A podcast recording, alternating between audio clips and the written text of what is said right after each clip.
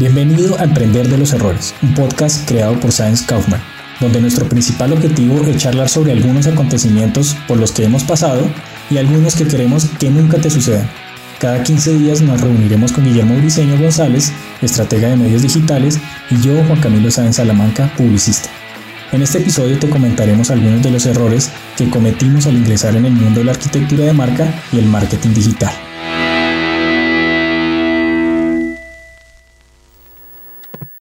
Hola, soy Juan Camilo Sáenz y hoy estamos en el primer podcast de Emprendiendo de los Errores.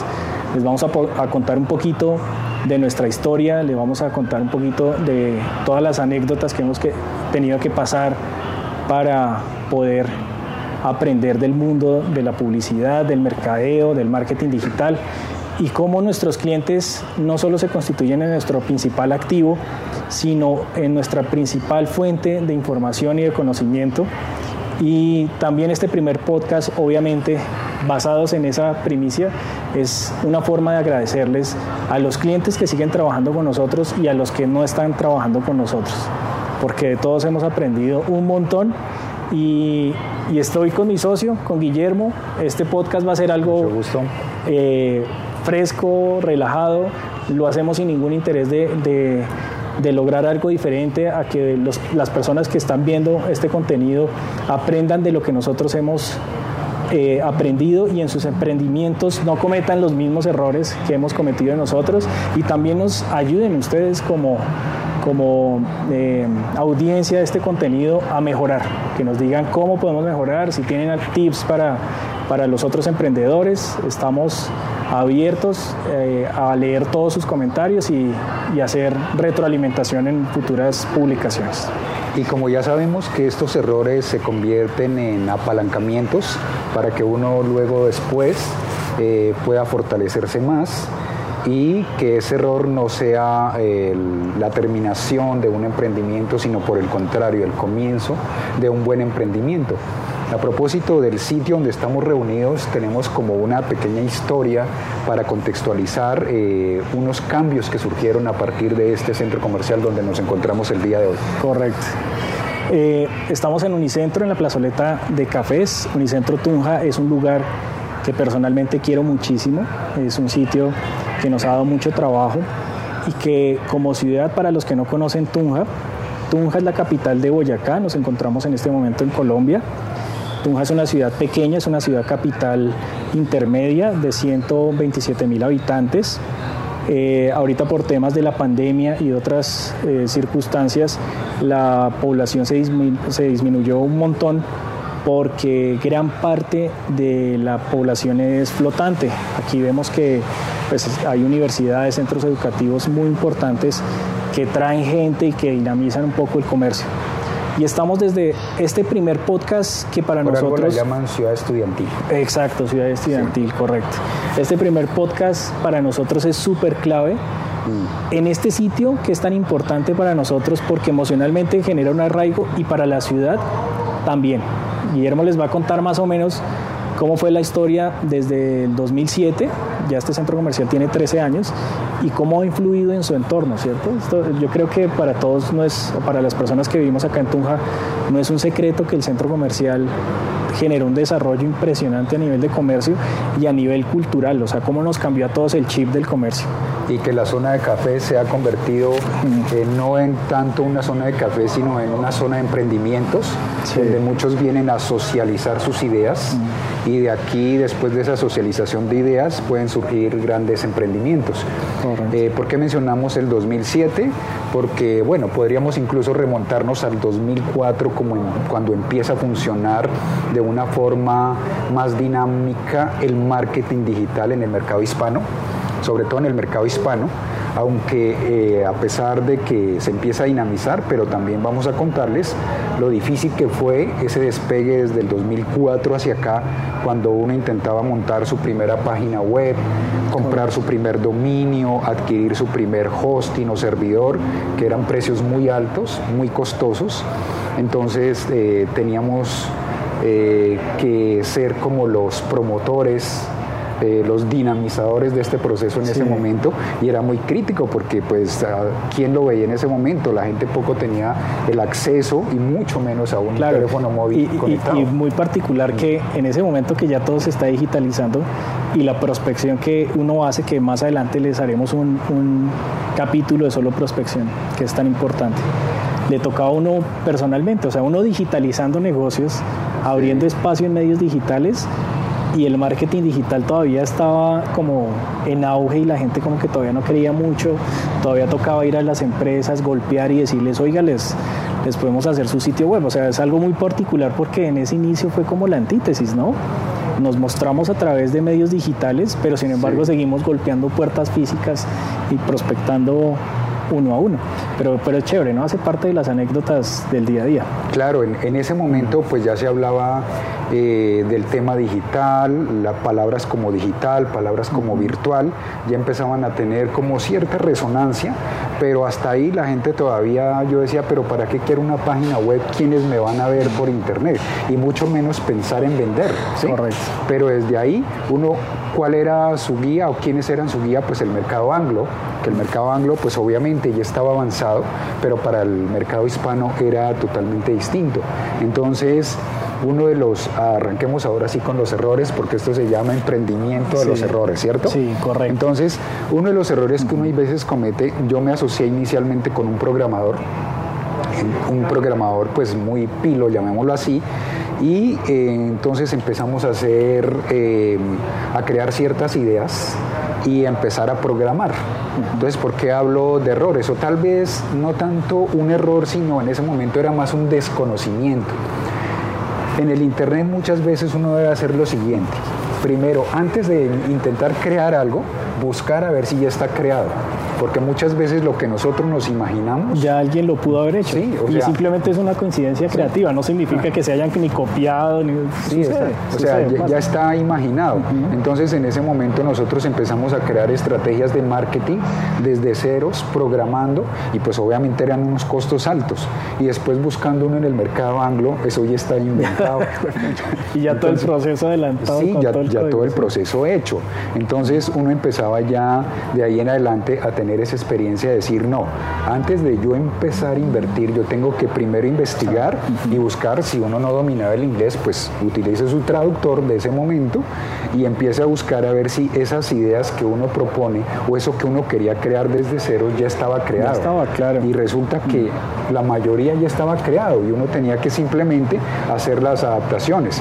Después que vamos a hablar de lo y que muchas personas... estamos hablando del 2007 más o menos, 2007, 2008. Ya estamos avanzando, ya no estamos corriendo el 2004 y más adelante, ah, porque sí, ya estamos llegando por ahí 2007, 2008. Y hasta ahí, por ejemplo, cuando uno hablaba de una red social, la red social simplemente era una interacción para conocer personas, mm. para y demás. Recuerdo que aquí llegó de primerazo High Five, ¿no? Ah, sí. Antes que Facebook y, sí, exacto. y otras. Y pues hasta ahí ellos tenían cierta forma de monetizar, que era interesante la monetización de ellos, pero no era que lo beneficiara uno en el tema del marketing. Incluso hasta ahí ni idea de que Facebook podía funcionar realmente para hacer ventas como si funcionaba hoy en día. De hecho, yo pienso que hasta el 2013 y demás, 2014 todavía como que uno eh, prefería su página web, su carta de ventas, que obviamente todavía funciona. Que era como un portafolio en, la red. Simplemente, o sea, la página no hacía nada, sino mostraba servicios, productos y ya para de contar un formulario para que le llegara un, correo y eso es toda una página en ese momento, ¿no? Sí, bueno, digamos que desde el 2008 ya empieza uno a vislumbrar ya eh, con más confianza de que sí iba por el camino correcto, es decir, que el Internet sí iba a tener realmente futuro aquí en Hispanoamérica y que uno iba a poder vender por Internet ya, porque podía tener de pronto ya sus primeras interacciones o sus primeras ventas, ¿sí? Siempre uno conectado, obviamente, para estarse retroalimentando con el mercado anglo. Entonces lo que hacía uno era eh, tener, en ese momento lo llamaban eh, mente maestra, o sea, era estar unido a un grupo anglo para uno estar retroalimentándose y no perder y no bajar los ánimos, no perder la moral, porque si uno se encontraba aquí con el mundo real en ese momento. Uy, no, duro. y acá, finalmente, de, de uno de nuestros mentores que más adelante les comentaremos con detenimiento, porque es una persona que admiro mucho, que fue nuestro cliente, eh, él nos dice, él, tiene aquí una clínica de oftalmología y se ha hecho eh, en el buen sentido de la palabra famoso, es popular realmente entre la gente que lo ha necesitado, que es el doctor Cetina. Es una persona maravillosa como persona, es genial, es, un, ser humano que admiro muchísimo, su esquema de valores, su capacidad. Pero, pero más allá del profesionalismo, él decía, yo estoy en Tunja porque veo una necesidad latente, pero Tunja es Vea, el que logre hacer un negocio en Tunja próspero, lo hace en cualquier parte del mundo. Todos los estudios de mercado que usted puede hacer acá siempre le dan el revés. Y vaya a ver y todo lo que, toda la experiencia que hemos tenido, que más adelante les contaremos también, que es muy interesante, apunta a eso. O sea, el boyacense, nosotros como boyacense somos un poquito eh, reacios al cambio, nos gustan las cosas perfectas, las exigimos perfectas, pero no nos gusta tener el feedback con la persona que nos, nos está ofreciendo el servicio o el, o el producto, simplemente tenemos ese rechazo, ¿no?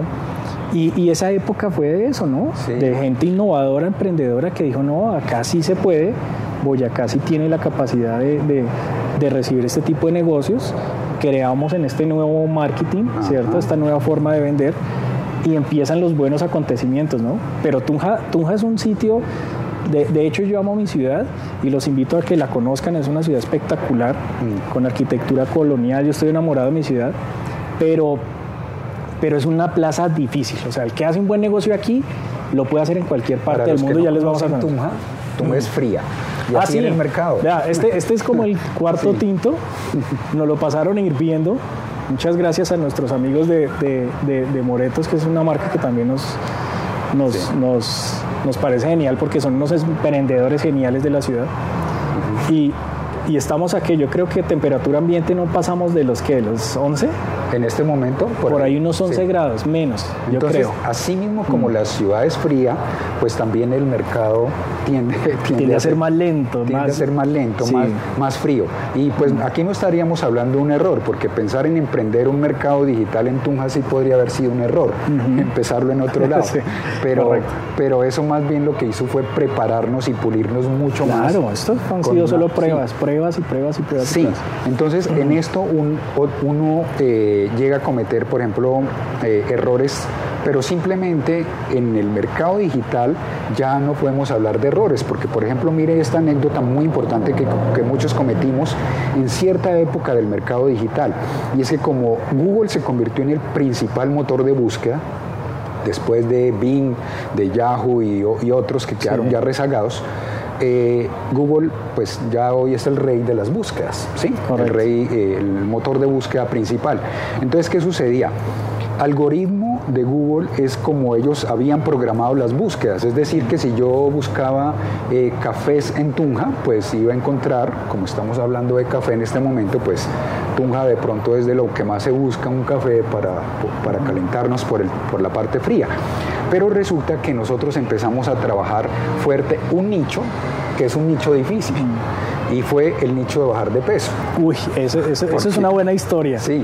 Yo creo que ese, podría ser un buen inicio para este podcast, contar esa, esa gran historia de ese emprendimiento digital. Esta historia es interesante porque aquí podemos aprender de los errores. Mm. Eh, un mercado difícil porque es que el nicho bajar de peso es una cosa abrumadora de información en internet y lograr uno distinguirse y lograr destacarse y sacar la cabeza en ese mercado era tema complejo. Entonces, si, si alguien quería cometer un error, entonces ponga una página de cómo bajar de peso.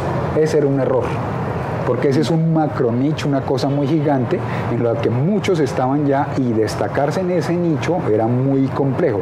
Pero en cambio no es un error en el sentido de que está el macro nicho que es bajar de peso, pero dentro de esos hay unos micro nichos, ¿sí? Entonces nosotros nos metimos en un nicho que era bajar abdomen.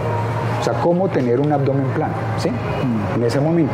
Entonces nosotros empezamos a cometer unos errores. y era que en ese momento se utilizaba mucho el reconocimiento de otras páginas para que la página de uno colocara, eh, tuviera relevancia. Entonces uno ponía su enlace de cómo bajar eh, barriga o cómo bajar la panza, lo ponía, en, sí, lo ponía en, otras, en otras páginas destacadas su enlace allá para que desde allá redireccionara y entonces Google le daba uno relevancia. Pero después Google se dio cuenta de que uno utilizaba eh, robots para poner muchos enlaces en muchas páginas y Google se dio cuenta de eso. Entonces se dio cuenta de que utilizar un robot para utilizar muchos enlaces en muchas páginas destacadas, pues eso era en cierta forma un fraude.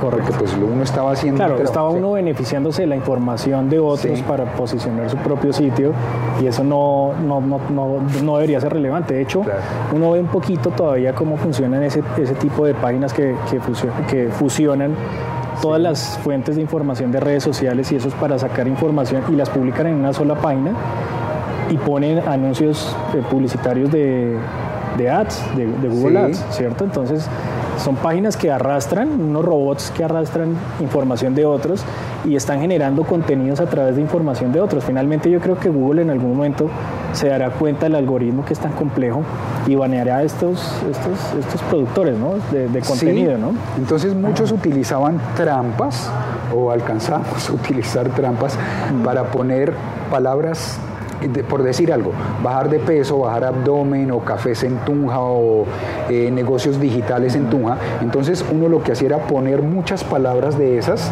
para que Google eh, supuestamente rastreara que ahí era donde estaba la información.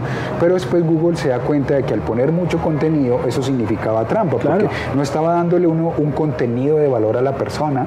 Y no hay una misma línea, de pronto se iba por muchas líneas de información sin, sin, entrar a lo específico que finalmente lo que le gusta a Google en los últimos algoritmos es esa especialidad máxima en cada uno de los sitios web, ¿no? que logren la, la distinción por su especialidad. Pero aquí vemos es a lo siguiente como para que vayamos entrando también más en contexto y es que en algún momento eh, páginas amarillas decía si no está en páginas amarillas está en el fondo del océano. Era algo así la, frase que ellos utilizaban. O sea, usted está perdido, era si no estaba en páginas amarillas. Y ahorita pasa lo mismo en, Internet, ¿no? Entonces, luego llegó la época del Internet desde el 2010 en adelante, que ya no estar en Internet está, era estar en el fondo del océano, era estar perdido, ¿sí?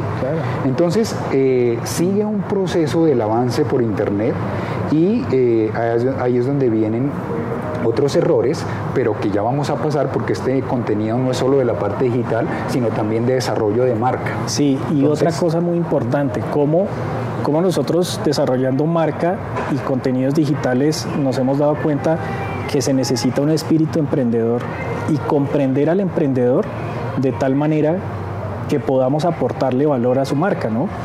O sea, el que llega con la idea de hacer una marca o hacer una campaña digital, llega con la idea de emprendimiento muchas veces, o ya fue emprendedor y llega es con, con la idea de, conseguir en nosotros contenido de valor que realmente haga resaltar su, identidad visual. Eh, y ahí es donde, donde parte también este, este podcast para que nosotros podamos eh, entrar como en contexto de que no solo es marca, no solo es marketing digital, sino que también es un poquito de emprendimiento. Acá eh, nuestra intención principal no es hablarle de nuestros eh, servicios, no queremos entrar en eso. De pronto en algún momento tendremos que hacerlo para comentarles a ustedes nuestras anécdotas, pero nuestra intención principal sí es mostrarles cuáles han sido nuestros grandes aciertos y nuestros grandes errores, ¿no?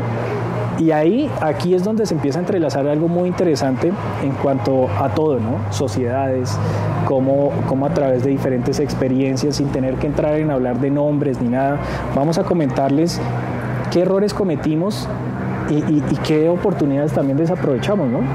Porque así uno diga, no, es que uno no debe pensar en el pasado y darse látigo, uno sabe que hay algo que uno desaprovechó en algún momento y que por falta de preparación y de visión uno perdió esas oportunidades. Sí, y bueno, y pues como también vamos a hablar de marca, pero antes de eso, una parte muy importante de, lo que tiene que ver con lo digital es que al comienzo uno de los errores que uno cometió es que al cliente uno le creaba su página web. Ya cuando el cliente se dio cuenta que sí tenía que estar en internet, que sí tenía que ser, eh, hacer presencia en internet, Entonces uno le creaba la página web al cliente, pero eh, con, la, con el supuesto de que él iba a administrar su página. ¿sí? Entonces ese era otro error. ¿Por qué? Era error de parte del cliente y de parte de uno. Además error el cliente no tiene por qué actualizarlo. Él, necesita tiempo para emprender, para abrir su negocio a otros mercados, para mejorar su producto. No tiene por qué estar generando contenidos.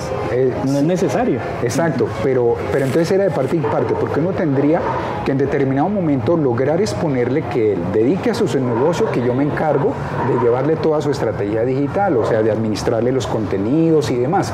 Pero resulta que el cliente también muchas veces le decían a uno, no, yo, yo solo quiero pagar el desarrollo, enséñeme cómo hacerlo que yo lo hago. Exacto. Eso también es un error de los clientes. Exacto. Ahí entramos en, hablar de errores también importante. Y a veces el cliente se siente con la capacidad porque viene con un concepto digital muy marcado, ha crecido de pronto al lado de la tecnología y sabe de pronto cómo administrar este tipo de contenidos y piensa que ese tiempo lo puede invertir. Pero de hecho, hemos tenido casos de clientes que nos dicen, oiga, no, pues yo, yo, tengo a veces tiempo libre, deme acceso a mis redes sociales y yo voy administrándolo. Parece muy bien, pero en su tiempo libre dedíquese a descansar, o sea, dedíquese a pensar. A veces el silencio creativo es súper importante para, para reenergizarse y coger de nuevo esas riendas del negocio que tanto lo necesita. No ocupe su tiempo en, generar contenidos, ¿no? O sea, ahí empiezan los errores, empiezan, empieza un número de errores complicados que, Sí, parte, parte del conocimiento que, utiliza, que habla, por ejemplo, Robert Kiyosaki, que muchos lo utilizan este conocimiento para especular, pero aquí él sí dice algo muy cierto, y es que él logró toda su riqueza contratando a los mejores. ¿Sí? sí. Entonces, él no se ponía... tiene una frase muy interesante. Sí, claro. Que es, si estás, no sé si será él, pero se la escuché a él. Si estás en una habitación donde tú eres el mejor, estás en la habitación incorrecta.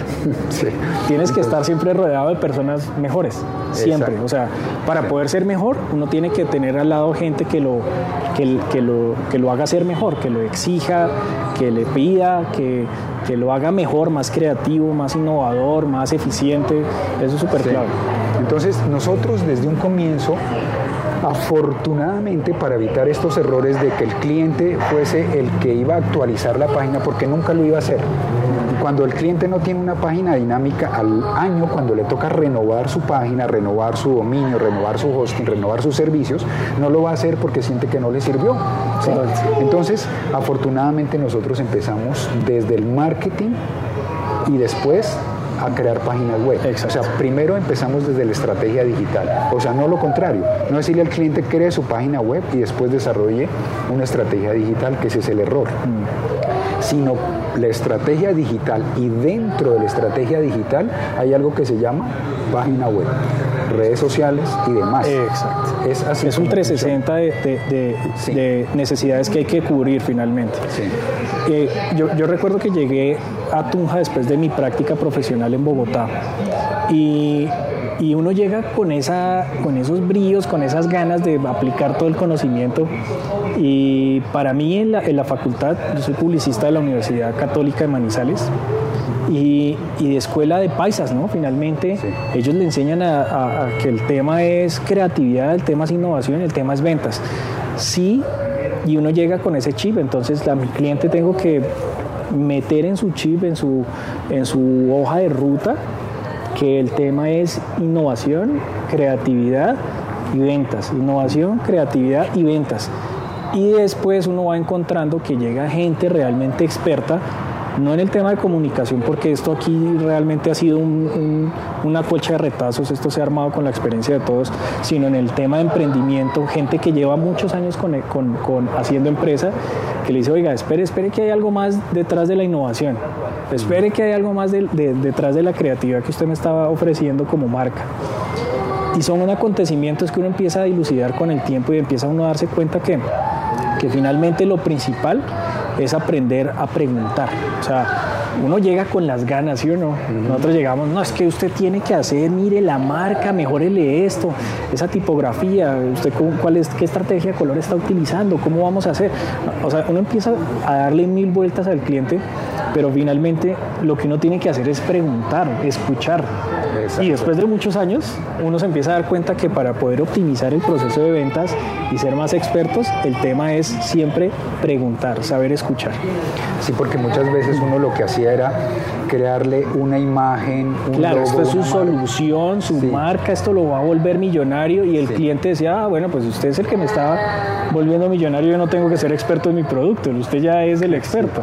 y eso no es así. O podía suceder lo siguiente, que uno le creara de acuerdo al concepto una marca muy limpia, un logo limpio, una página web limpia, y para que al final el cliente le dijera, no, pero eso no llama la atención, o sea, yo quiero meterles uh, colores, quiero meterle... O el mercado, ¿sí? el mercado mismo que le diga, oiga, era espectacular su marca, espectacular su forma de venderme, pero yo no le compro, le compro al del lado. ¿sí? Entonces es realmente no, no, no dejarse minar por esas cosas que uno quiere proponer, sino saber proponer. Y para saber proponer hay que saber escuchar. Entonces eso, eso y, a, y a mí personalmente, Guillermo, yo creo que dentro de la historia nuestra que, que vamos paralelos en casi en tiempo de desarrollo acá eh, del mercado, eh, encontramos eso, ¿no? Por lo menos a mí me pasó. Yo, yo era una persona un poquito terca. Yo decía, pucha, yo estudié esto, me enfoqué en el tema de arquitectura de marca, me enfoqué en el tema de creatividad, de campaña. Yo tengo que mostrarle al cliente que él no tiene la razón. Y, y no se trata de eso, sino mostrarle al cliente que tiene la razón el equipo de trabajo bajo unas primicias y bajo unos hallazgos y bajo unas cosas que escuchamos sobre el producto o servicio. Y eso fue uno de nuestros grandes errores cuando arrancamos. Oye, y nosotros a todas estas no hemos contado bien que, quiénes somos, ¿no? Pero bueno, sigamos en la historia y les vamos a contar con, estos acontecimientos cómo nos conocimos, cómo hemos sido compañeros de batallas, de, de dificultades, de aciertos, Afortunadamente hemos tenido una relación muy chévere, muy estrecha como amigos y eso nos ha ayudado bastante también a, construir eh, eh, em, empresa y todos los altibajos que hemos tenido, ¿no?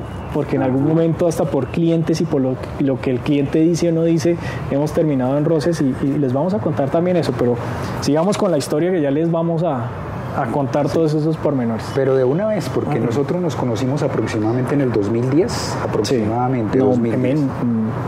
Sí, como en 2009. 2009. En el 2009 nosotros ya estábamos hablando sobre dominios. De hecho, nos conocimos para hacer un, un evento. sí, sí, sí, sí, En un evento que aquí fue en una cámara de comercio de Tunja, en un centro de eventos.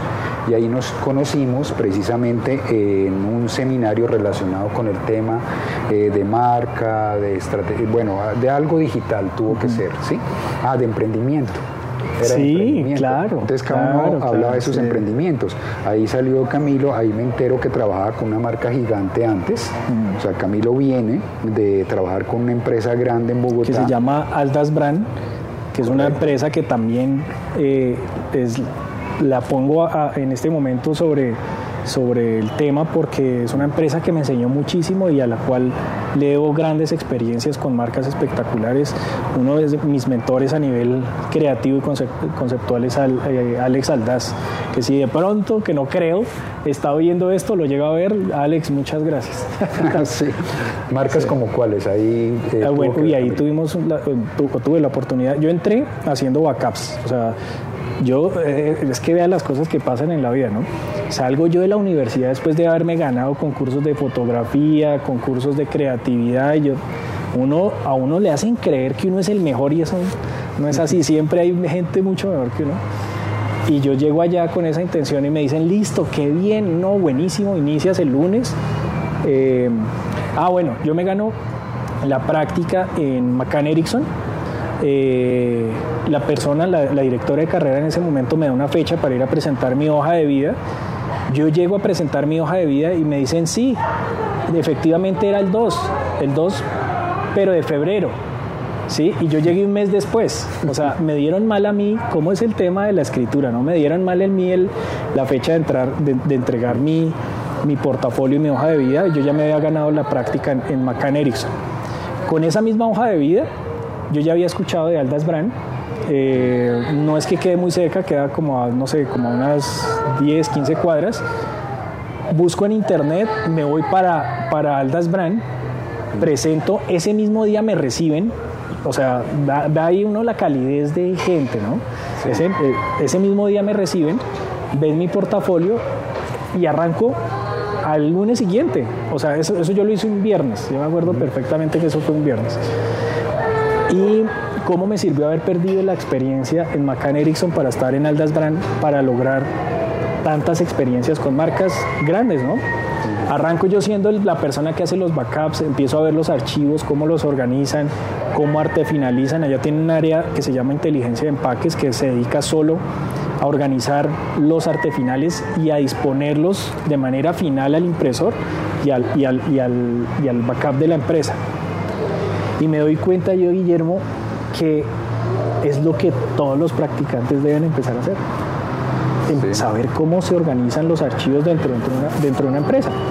¿Qué me pasó a mí? Personalmente, yo que noté, yo, yo me pasaban archivos a un servidor, ellos tenían un servidor propio, ahí había una carpeta donde se recibía un buzón y esos archivos ya venían con una carpeta por cada uno de, los, de las tipologías de los programas. Entonces venía con Illustrator, con Photoshop, eh, venían con los visuales, dependiendo que cómo estaba maquetado el archivo y cada tipología de archivo iba en una carpetica. Ese orden hace que las cosas fluyan. Entonces viene, lo primero era marcar el, el, el nombre de la, del, del archivo con fecha, mes y día para que los buscadores dentro del computador los organizaran. Y luego dentro de esos archivos uno ya encontraba una carpetica de visuales con todos los archivos y hasta las fuentes tipográficas que se utilizaban en el archivo. Pero todo lo que usted aprende de un archivo bien elaborado, porque usted cada vez que revisa qué tiene en su carpeta, mira cómo está el, el, color, cómo está la disposición del texto y todo el día uno está expuesto a contenido visual, visual. Mientras uno va grabando y va organizando, porque no falta el que diga, oiga, pero ¿cómo así que me va a poner a mí a hacer backups? Oiga, eso es una mina de oro. Es como, como si ustedes les llegan a una empresa de finanzas y el jefe les dice, oiga, usted me va a ayudar a organizar mis estados financieros. O sea, les enseña cómo, cómo se hace un, un buen diseño. Perfecto. Entonces empiezo yo a ver un montón de contenido visual. Me dejan casi cuatro meses haciendo visuales y una que otra pieza boceto y hacer dummies, que eso es otra cosa buenísima. Y uno, oiga, yo siento que no avanzo, yo siento que no avanzo. Ese era mi sentimiento, ¿no? A veces uno en la ignorancia, bueno, no lo llamemos ignorancia, en la inexperiencia, uno a veces dice, oiga, ¿y por qué ya llevo cuatro meses haciendo, haciendo backups? Cuando me ponen a mí a diseñar y yo siento una fluidez en mí que yo no había tenido cuando llegué y era solo simplemente por la exposición que yo había tenido a esos archivos. Empiezo yo a diseñar, la primera responsabilidad que me soltaron fue hacer unos dummies que nunca se me va a olvidar, que eran blancos, ropa color, hice otro para Polet, hice otro de um, Casata y Sinfonía. Y, encuentro yo que cuando empiezo a diseñar y hacer esos backups y esos dummies, perdón, empiezo a hacer esos dummies, cómo cómo fluye la información visual a través de todo lo que yo ya había visto en, exposición con estos archivos. Me empiezan a soltar responsabilidad en otras marcas.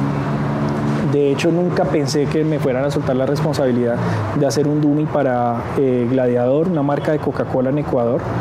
Eh, y era ellos, eh, Diego era un diseñador senior de la agencia, él me pasaba los diseños, yo los convertía en dummies, yo ya tenía cierto conocimiento en 3D, entonces pues eso me ayudó un poquito también a, a maquetar esos dummies y empiezo a tener marcas así, sin darme cuenta de manera espontánea dentro del día a día de hacer backups, termino trabajando con marcas como Chocolate Sol, eh, eh, Chocolisto, eh, marcas de Mills de Colombia, eh, estaba Carulla, hice algunos algunas, eh, empaques básicos para Carulla.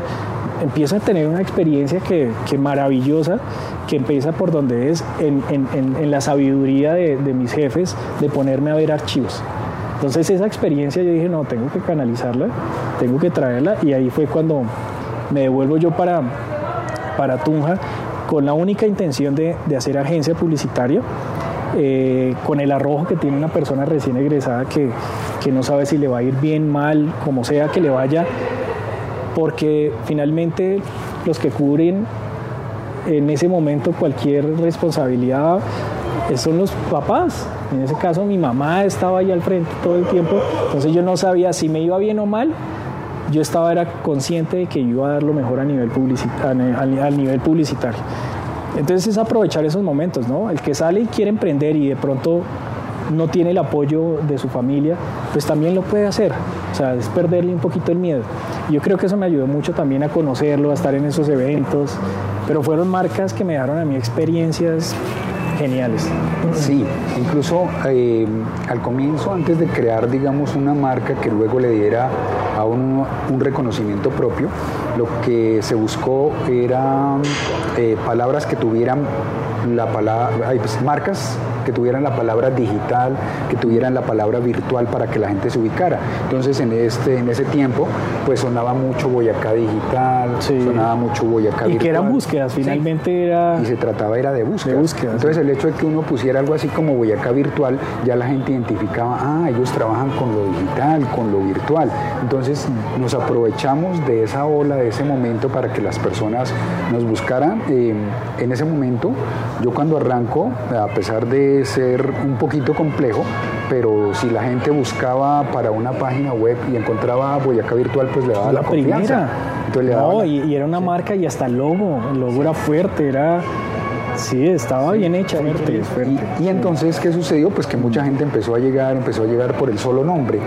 Y pues eh, se, se fue ganando mucho terreno, muchas personas llegaron eh, y hablemos de otro error entonces en esta parte. Vamos con otro error.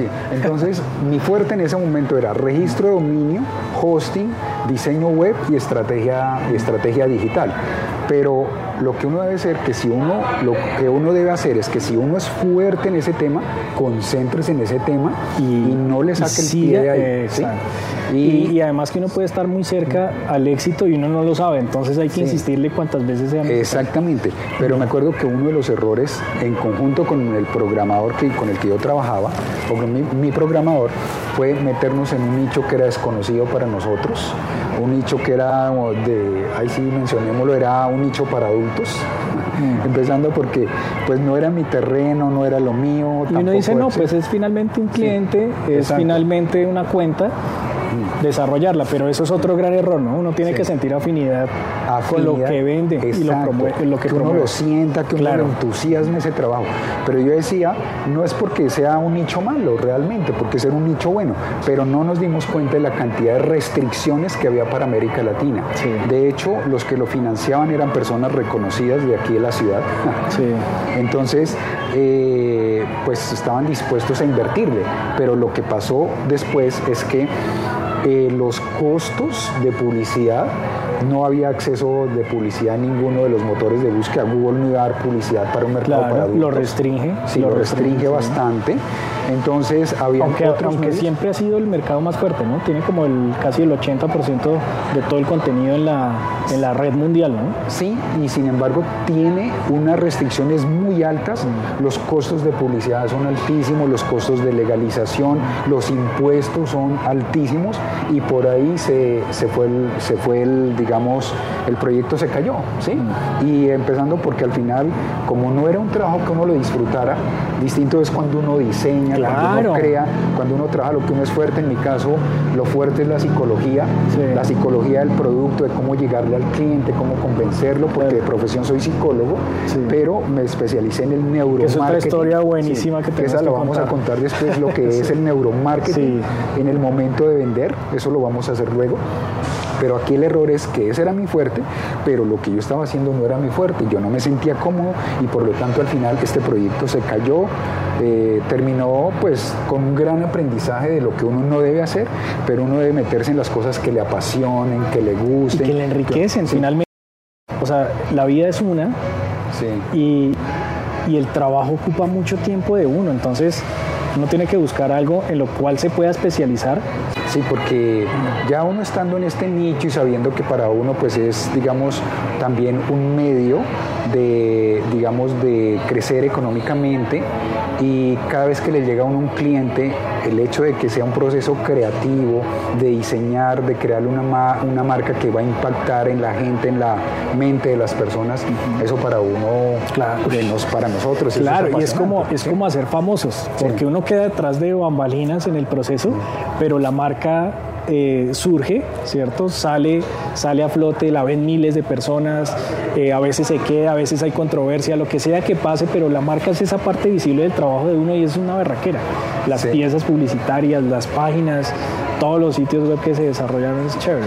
Y otra cosa eh, también importante que sucedió en el momento es que inicialmente en mi caso yo creé marcas para mí, o sea, negocios para mí, y fruto de esa experiencia que dio resultado fue lo que luego eh, lo compartimos ya con los clientes. O sea, no fue al revés, no era decirle al cliente, oiga, yo le hago que usted va a ser exitoso, sino que nosotros... Pues, sino mostrar, miren que pudimos hacer este caso exitoso, pudimos, o le amarramos en esto, ¿no? También muestra lo que hizo mal, ¿no?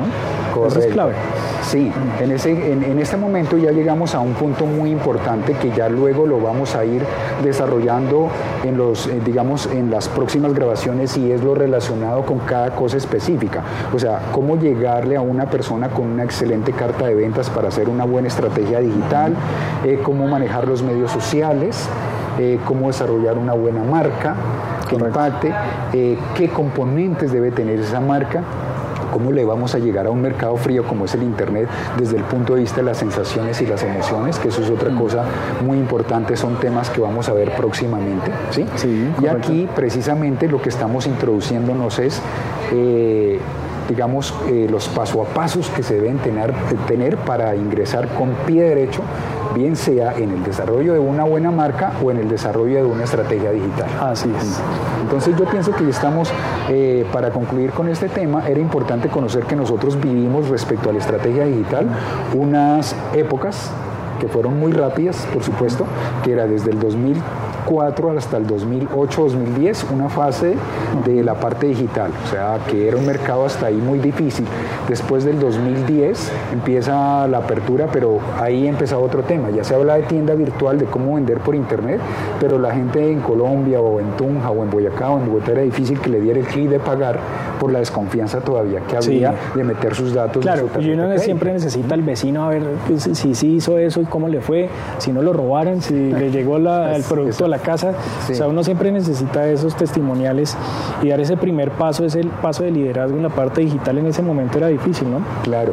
Y después la gente se dio cuenta, el mismo, eh, el mismo productor, eh, el mismo el dueño de negocio se dio cuenta que era incluso más seguro eh, más o el mejor el cliente, perdón, mm. era más seguro comprar por internet que comprar muchas veces físicamente, físicamente. Porque lo que no sabíamos era que el intermediario de pago, siempre y cuando fuera un reconocido intermediario de pago, eh, garantizaba que hasta que no le llegara el producto al cliente, no le desembolsaba el dinero al que lo vendía, al vendedor. Eso fue muy importante saberlo.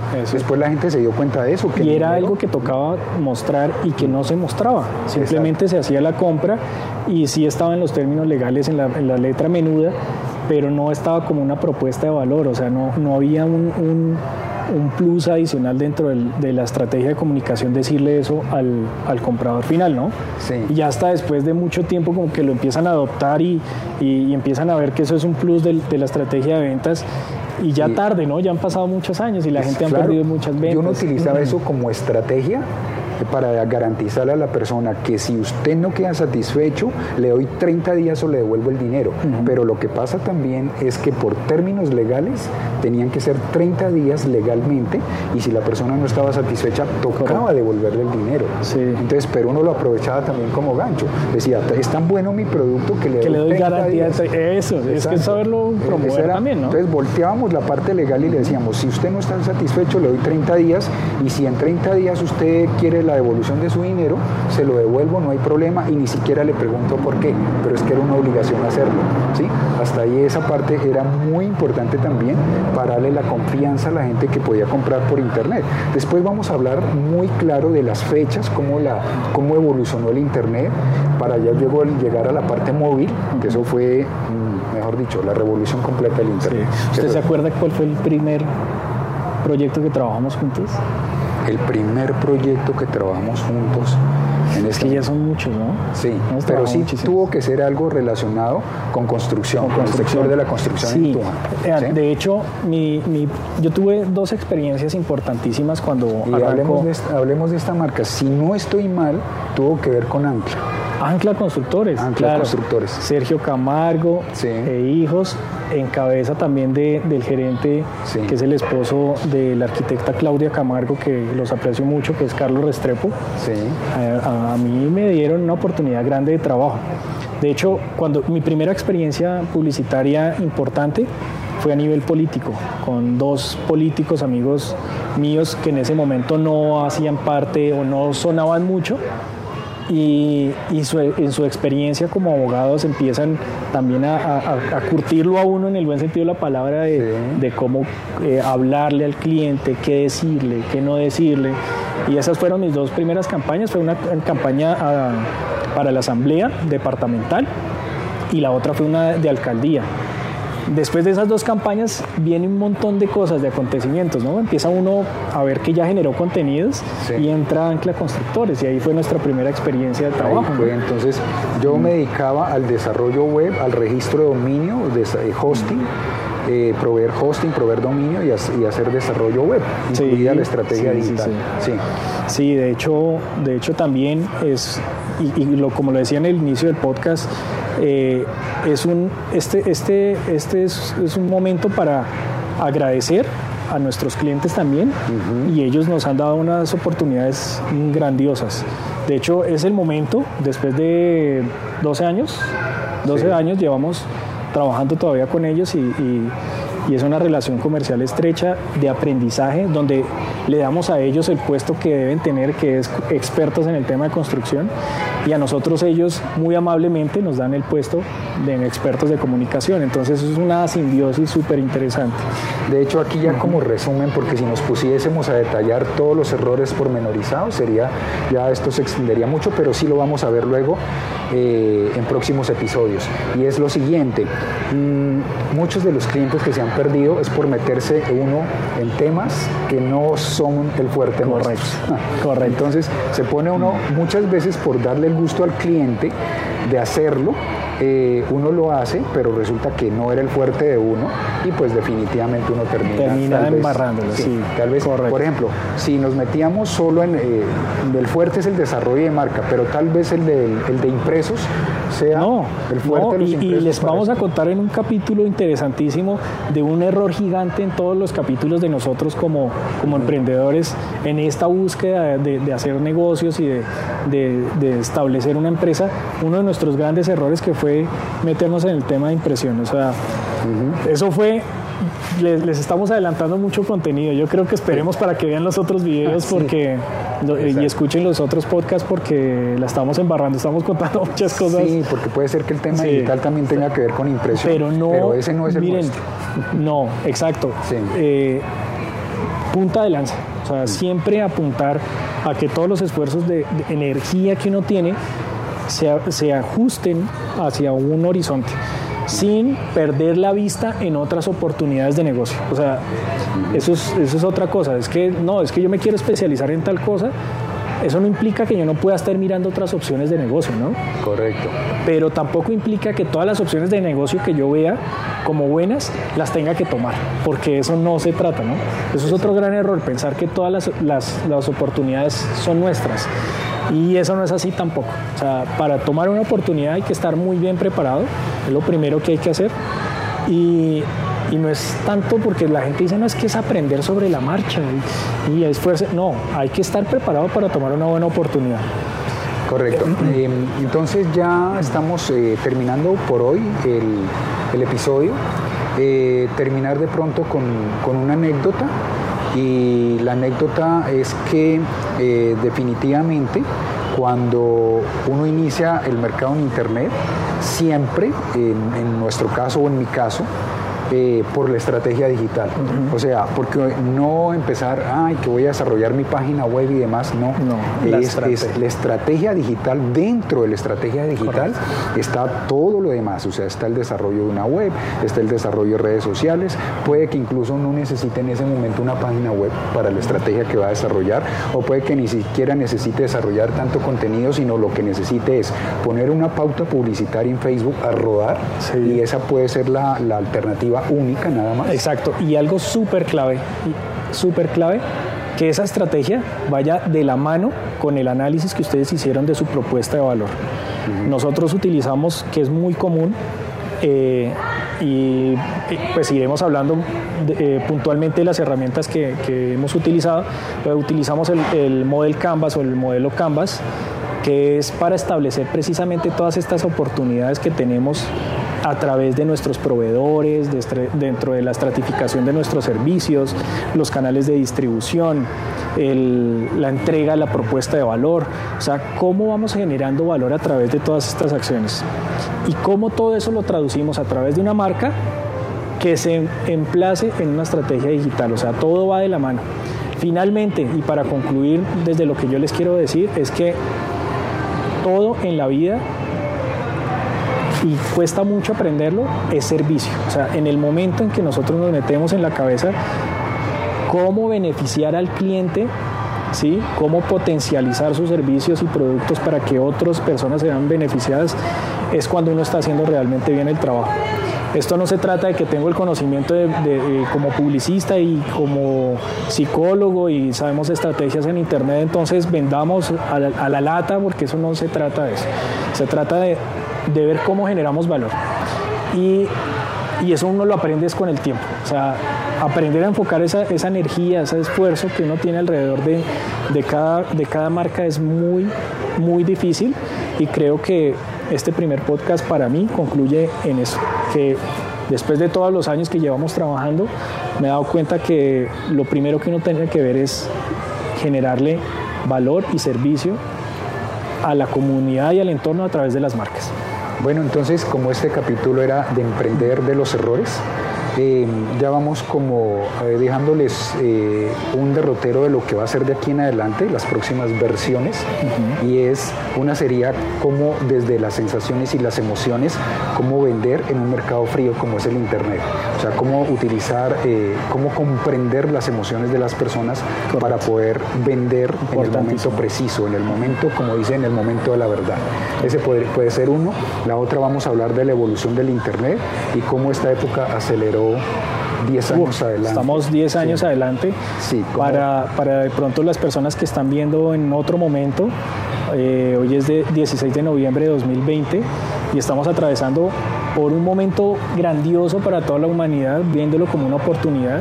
Lamentamos los, las personas que han fallecido, las personas que han que tenido que padecer eh, por, por lo que está sucediendo a nivel mundial pero los que seguimos intentando y, fortaleciendo las empresas en este momento, eh, demos gracias y, ese sentimiento de agradecimiento por todas las oportunidades que se están generando alrededor de la pandemia. Es un momento idóneo para digitalizar las marcas, es un momento idóneo para aprender.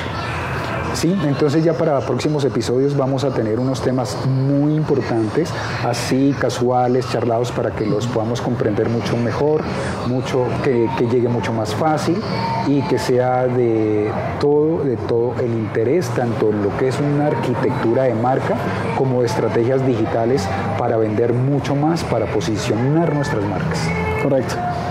Y parecemos circo pobre, nos estamos despidiendo mucho, entonces no olviden darle eh, clic a me gusta si les gustó. Si no les gustó también, dislike de una, o sea, no lo duden.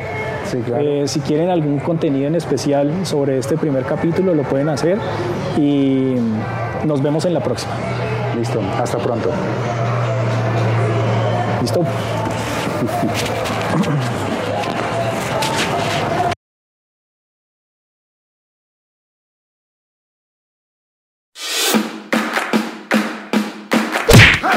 Aquí termina un episodio de Emprender de los Errores. Sabemos que lo que decimos acá no son temas de otro mundo y por el contrario son temas que a muchos nos han tocado. Capitalizar de los errores hace parte de mejorar para aportar con nuestras habilidades. Te invitamos a seguirnos en Instagram y Facebook como arroba Emprender de los Errores. Gracias por acompañarnos en estos minutos y te deseamos 15 días de buenos acontecimientos.